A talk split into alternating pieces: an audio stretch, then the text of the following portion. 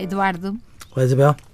No outro dia estive num, num encontro uh, e, e, a certa altura uh, houve um presidente de uma empresa que me pergu perguntou ao painel do qual eu fazia parte uh, porque que as mulheres muitas vezes na empresa dele havia 50% de mulheres, 50% de homens, mas muitas vezes as mulheres chegavam aí aos 40 anos, ele queria pô-las em lugares, oferecer-lhes lugares de direção e elas recusavam e perguntou se alguém tinha uma explicação. E eu uh, avancei a minha explicação e por acaso eu tinha pensado mesmo nisso que o facto das mulheres terem os filhos mais velhas uh, significa que depois os filhos são pequenos exatamente naquela idade dos 40 anos, 40 e picos, que é uh, quando abrem as vagas, por assim dizer, em lugares, em lugares de direção.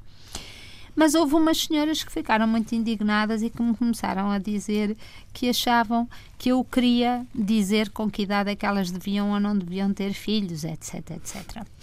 E queria mesmo? Eu não, Eduardo, eu, à exceção da minha filha, das minhas filhas, eh, que me diz diretamente respeito uh, e noras porque sou avó, uh, as outras pessoas podem ter os filhos quando quiserem. Eu estava a tentar encontrar uma explicação para um fenómeno que o senhor estava a constatar.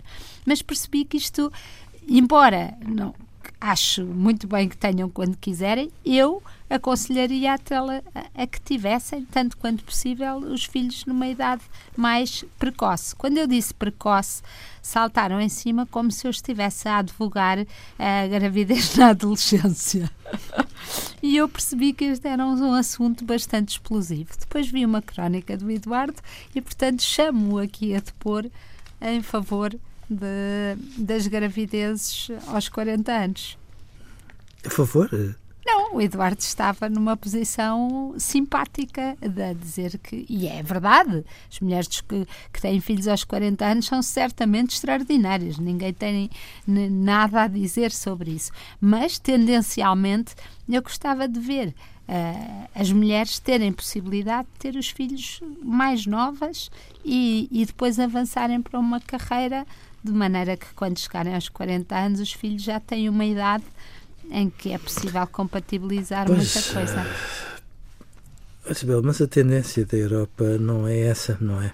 Não, mas estas coisas são what goes around comes around. Isto não quer sim. dizer que não volte, não é? Sim, sim, sim, sim, é verdade que sim. E talvez em muitos aspectos até nem fosse nada mau que fosse assim.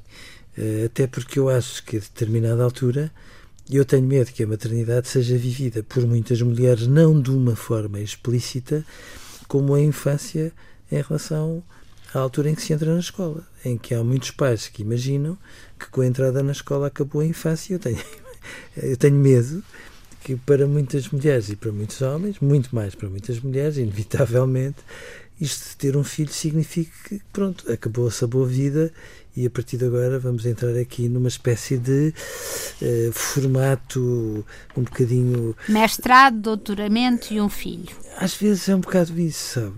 E portanto, eu gostaria mais que não tivesse de ser assim. Mas também é verdade que hoje as pessoas têm uma vida amorosa mais vivida, uh, se calhar mais intensa, eventualmente mais esclarecida, ou seja, que muitas vezes ousam imaginar quem é que querem ter como pais e mães dos seus filhos. Isso leva tempo a descobrir e quando se dá conta já vão, já aos 30 anos vão muito adiantados. Mas depois, se calhar, conformam-se a um qualquer porque já estão próximas. Isabel, às vezes eu tenho medo que haja situações em que isso aconteça, porque depois temos sempre o relógio biológico as suas inevitáveis badaladas. Seja como for, eu não acho que as mães, depois dos 40 anos, sejam Hum, enfim, uma dor de cabeça. Acho que é preciso ter, já, já têm muita experiência de vida, nunca têm toda a experiência de vida indispensável para serem mães tão seguras assim, mas implica uma opção de fundo que faz com que elas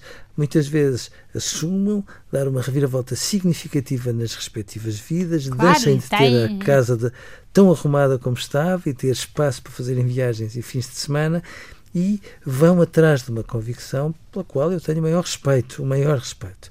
Não são seguramente supermães, são iguais a, a todas as outras, independentemente da sua experiência de vida, uh, mas em muitos aspectos têm outro tipo de sabedoria que, obviamente, aos claro, 20 e aos 30 não se tem. Adeus, Eduardo. Adeus, Isabel.